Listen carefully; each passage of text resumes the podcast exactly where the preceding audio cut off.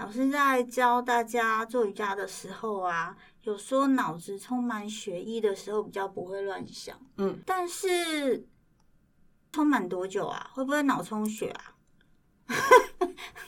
这个这个问题我想了很久。瑜伽恰恰恰，欢迎来到国立台湾图书馆录制的有间疗愈室巧瑜伽恰恰恰。我是你的瑜伽疗愈师恰恰。在节目里，我会和你分享本月图书馆主题书籍有关的瑜伽观点、疗愈动作，还有瑜伽小学堂，请跟着我一起巧瑜伽。哇哦，生活中的压力，还有疫情不断的在变种，到底熊市要绿多久啊？超高的房价，追着跑的账单。啊？什么？突然怀孕？还有没有达标的营业额？平平的业绩？哎，怎么这么多事情让我们好心累哦？总听到大家会把生活排得满满的，过往的我也是，强迫症又急性子，常常把自己处在紧绷的弦上，除了给自己过多的压力，也当然给身边很多的人无形中的压力。光是我自己，总是会去过多担忧还没发生的事情。我会先设想好一百种情境，然后会先自己吓死自己，也很在意别人对我们的评价回应，也会在意过往自己的表现。到底上一集录的怎么样呢？到底大家的反应是什么？哎呀，好难哦，人生。生活中很多的痛苦都是担心跟恐惧，不管是资讯过足，或者是资讯不足，都会带来给我们过多的焦虑。但这些总是明天的事情，或者是昨天发生过的事情，也都不是现在进行式。就像我在思考，刚刚中午啊，我那句话到底讲的好不好？诶，啊，我又没有在身上了。我又飘到过去了，但我现在正在录音室录音。哎，你看，我又飞走了。你是不是常常也会是如此？二十岁的我就下定决心，毕业后白天要在学校工作，晚上跟假日要练习瑜伽跟教瑜伽。因为我发现，在垫子上时，那是我最快乐的时候。与世隔绝的，把所有种种压力抛在脑后。每天下班时，爆炸的脑袋。还有宕机的头脑，竟然可以在踏上瑜伽垫练习一会就身心舒畅，头脑的压力好像就不见了，嘴角也不自觉的会上扬。下课后觉得一身轻的离开了瑜伽教室，这也是很多人喜爱瑜伽的原因之一。我在十七岁时，瑜伽就开始教会我好多大小事，逐渐开始拿回自己身心的力量。真的是陪伴我跟很多人走过人生中低潮的曙光。我是双子座，三分钟热度，真的从来没有想过十七岁就会持续瑜伽练习到现在要十七年了。专注在课堂上的练习，当下思绪集中在这一个小时当中，再到最后的大休息时，没想到很嘈杂的脑袋竟然都可以停下来。还可以听到自己的呼吸声、墙上的时钟声，感受到自己是完全的放松，似乎这一刻不用过多的去担心未来，也不用过多的烦恼过去，没有任何的不愉快，什么事情都没有这么烦心。瑜伽很神奇，有一股力量，总一次次的牵引我回到瑜伽垫上，往内去探索真正的自己。当然，我有遇过撞墙期。我在二十六岁的时候，我遇到了人生中第一次的迷茫撞墙期。那时候，我唯一拥有的快乐不见了。那时候，课堂中老师刚好介绍了这本书《当下的力量》，也让我抽了《当下力量》的牌卡。坦白说，当时的书我可能看得懂那些文字，但可能很深奥。好像离我有点距离，有点遥远。他在说他的，但 我好像没办法完全体会到自己的身上。那当时也参加过很多静心课、僻静的活动跟工作坊。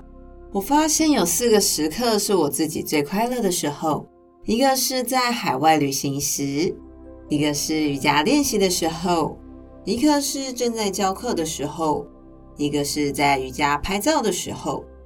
这几个时刻我都没有办法拿起手机，所以我可以很专注的在自己身上，也不会急着想着等下要干嘛，或者是不会在意过往发生的事情。而去年五月，疫情刚好三级的时候，遇到我人生中第二次迷茫撞墙期，因为没有办法出国，我也没有办法在各地旅游教课，所以我好像不太知道我还能干嘛。加上全球的恐慌，几乎大家都是三级，没有办法出门，那我也没有办法有收入。那时候整天都是在家划手机，很羡慕很多人的生活。你是不是也是这个样子呢？那时候我觉得好像得要找方法，于是我开始去寻找很多可以让自己排解的方式。我那时候有开始玩拼图啊，有开始插花。包含弹琴之类的，想着过往有什么事情是让我可以比较快乐的时候。直到我回到竹科教课时，当时国中的男孩们正在跟我聊天。男孩他们说没有手机，也没有任何社群的账号。当时我非常的意外跟震惊，因为他们每个家中都是非常的好耶。拜托，竹科耶，怎么可以有不要手机这件事？我当时国一就开始有三三一零了，觉得手机是一个非常好、非常方便的东西啊。但那时候那两个成绩优异的男孩跟我说：“你看，妈妈们整天都在意自己在 po 什么文章，有没有人来帮我按赞，谁又分享了什么，谁又干嘛？我干嘛要跟他们一样，每天都不快乐啊？整天都在比较。”当时我心想：“咦，对耶。”于是我开始回过身去看看其他国小生，他们总是很快乐的在每个当下，尽情的跑，尽情的跳。他们也没有手机，他们也没有过多的资讯，但他们却很开心。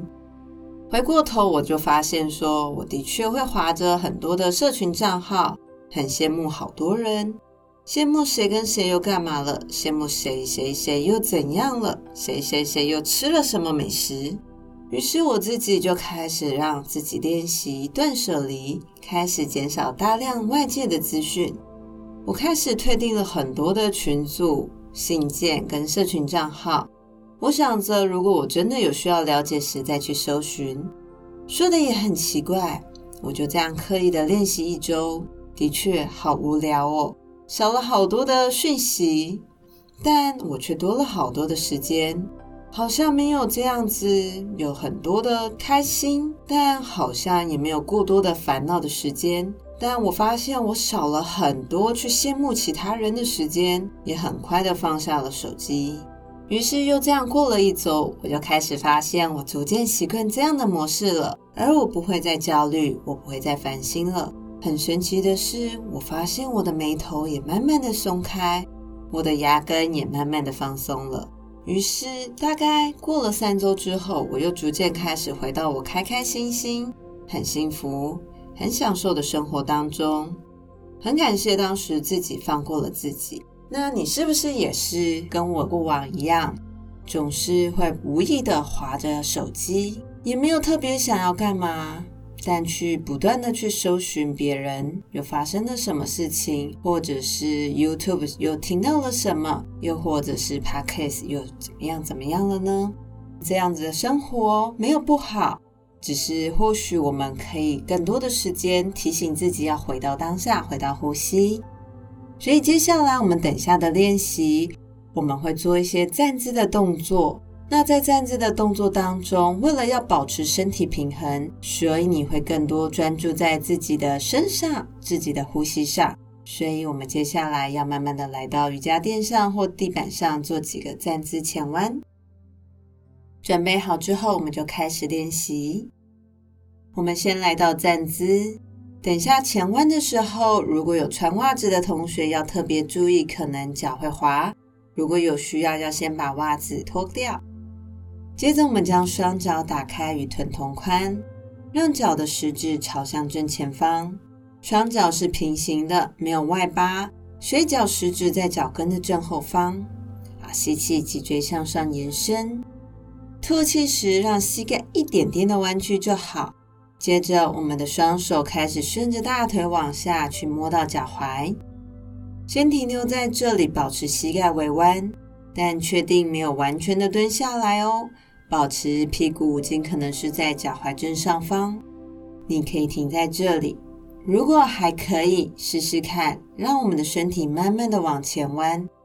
可以的话，保持肚子贴好，不离开大腿，慢慢的将臀部往天空方向提高，让我们的双腿再试着伸直一点点，让我们的头顶会持续的靠近地板，上半身有一股往天空向上的力量。下半身有一股持续往地板延伸的感受，稍微停留在这里，深呼吸。在这里，除了是柔软度，也是肌耐力跟平衡感的练习。所以，我们为了要保持平衡，这时候大部分不会过多的乱想，会将专注来到身上，不然就会很容易重心不稳，或者是担心摔倒跌倒。现在啊，这时候就是当下。就是这个感觉，关注自己的呼吸，关注自己身体的感受，跟自己在一起。很神奇的是，当我们的头啊低过心脏时，大部分的血液都会在脑袋当中。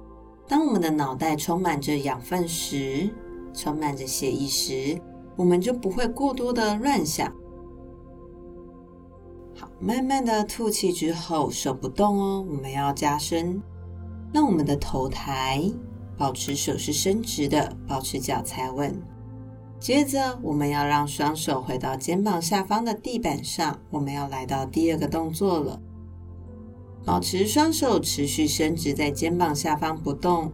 这时候，双脚左右往两边打开，大概打开两个半的肩膀宽度，所以双脚会往外分开很多，大概有一百公分以上。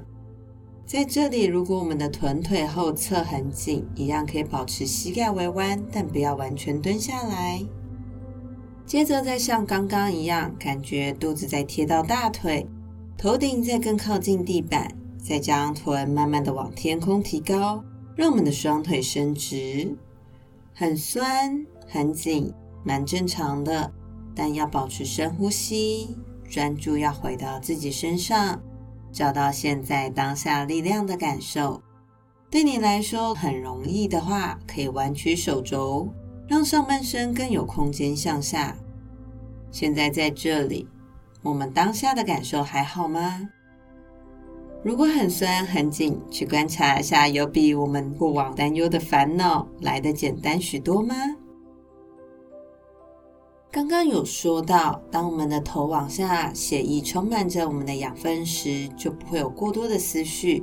我们现在的思绪其实都是非常多，因为我们的眼睛一直不断的备受刺激，我们的耳朵也不断有听力的考验，我们的感官有过多的刺激，那所以我们的血液、我们的养分都会去给到这些的感官上。所以我们的气啊，其实就常常会堵塞，尤其是我们现在肩颈又很紧，那尤其就是过多的低头族，所以在这我们的肩颈循环不好，很容易没办法在当下当中很正常。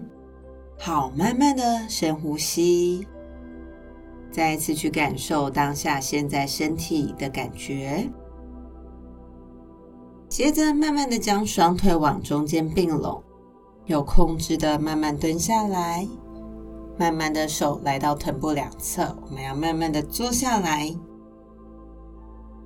再慢慢的躺下来。稍微躺好之后，在这里深呼吸，去感受一下当下的感觉，血液在身体流动的感受。我们在这里要来到呼吸的练习，眼睛慢慢的闭上。在这里深深的吸气，深深的吐气，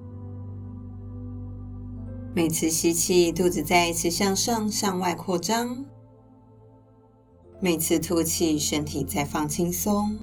接下来，我们的静心练习要来到数息的练习。数息，数数字的数，息是呼吸。那我们要开始数。等一下呢，眼睛要保持闭上，一样躺好在这里。我们先慢慢的吐气。好，吸气时，试着在内心数一，然后慢慢的吐气。吸气时，在内心数二，然后慢慢的吐气。吸气时，在内心数三，然后慢慢的吐气。就一次试着像现在一样数到十。如果过程当中我们的思绪飞走了，或者是数到十之后，我们要再从一开始，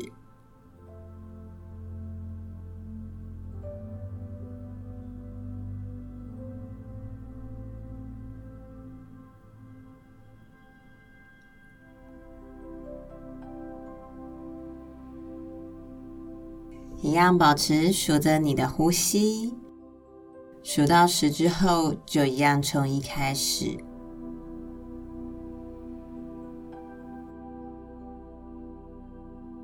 如果你的思绪飞走了，没关系，我们一样再一次从一开始，继续往十的方向数。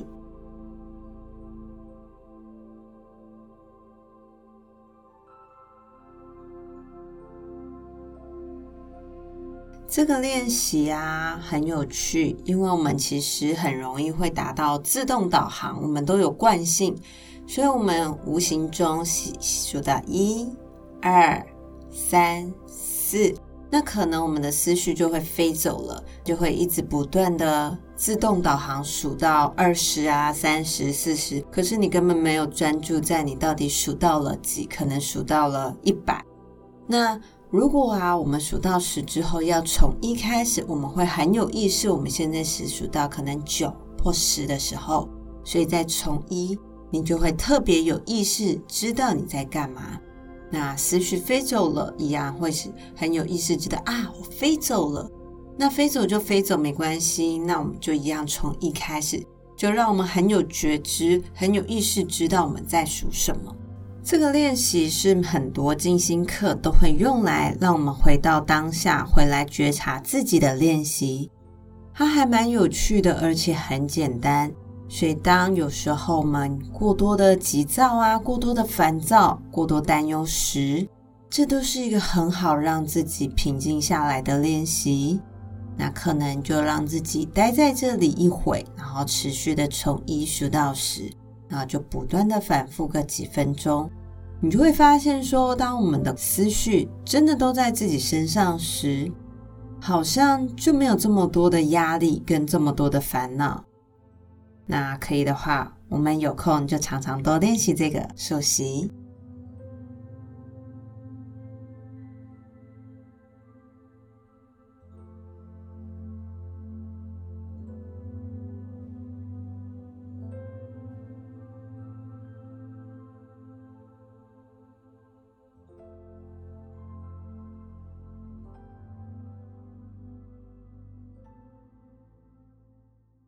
瑜伽小学堂，恰恰恰。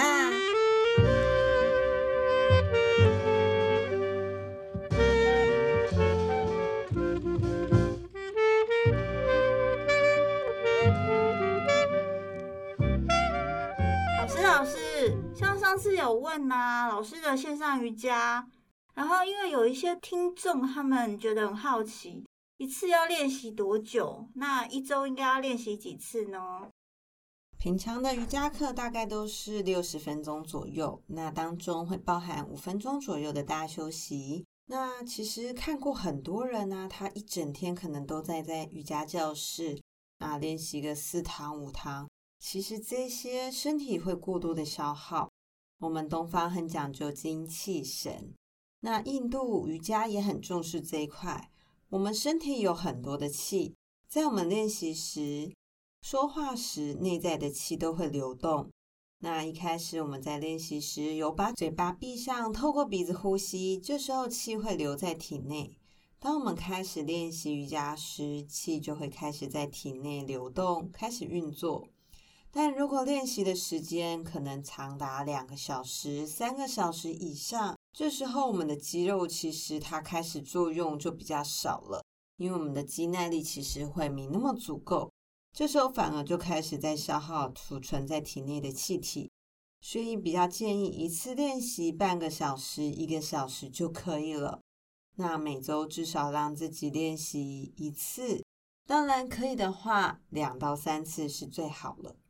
嗯，老师在教大家做瑜伽的时候啊，有说脑子充满血液的时候比较不会乱想。嗯，那要充满多久啊？会不会脑充血啊？我们应该要看是什么样的动作。如果是像躺着抬腿那个动作，不会到脑充血，你顶多就是腿会先很酸很麻，所以不至于到脑充血。那当然倒立可能也会感觉脸比较涨红，可是如果你在上面可以呼吸很顺畅，你的肩颈不会不舒服，你还有体力停在上面，当然你就可以维持久一点，是很好的。因为老师有一些瑜伽就是会空，好像是空中瑜伽，就会在倒挂上面吊来吊去。对，那像这样的话，他们是要吊多久？空中瑜伽因为还有就是地心引力的关系，就像我们刚刚说，可能一个小时身体其实就已经很足够了。嗯，对。那其实我很有趣的事情，像我们刚刚不是说，我们的头脑如果是充满着血液跟养分的时候，或者是气的时候。我们的思绪会比较清晰，所以像瑜伽有瑜伽之王跟瑜伽之后，一个就是倒立，一个是肩立，就是像刚刚一样，把所有的血液啊都回到我们的头脑，所以我们的心脏会是高过于我们的头脑的动作，就是倒过来。可是说瑜伽之后是什么？瑜伽之后是肩立式，瑜伽之王是倒立。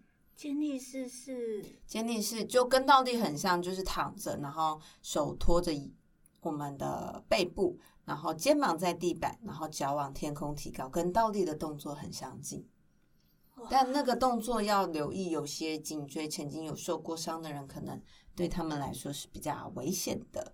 不过像这两个动作，它的用意就是回春啊，让头脑更思呃思绪更清晰这样子。哦，原来如此。那老师，那个请问吐气呀，嗯，是要用鼻子还是嘴巴？瑜伽吐气的话，一样是用我们的鼻子在进行。哦，对，除非你是练到一些像有氧啊、重训，才建议是嘴巴吐气。哎，老师想问一下，就是我有听过乐瑜伽，嗯，跟空中瑜伽，嗯，那它跟平常的瑜伽有什么不一样？就是它可以特别加强什么地方吗？哦，热瑜伽比较像是适合给一些欧美国家的人，因为欧美不是都是雪地吗？冰冷，那他们再怎么能穿再多，然后就算有地热系统，他我他们还是没有办法可以在练习时流汗，因为都是零下很多度。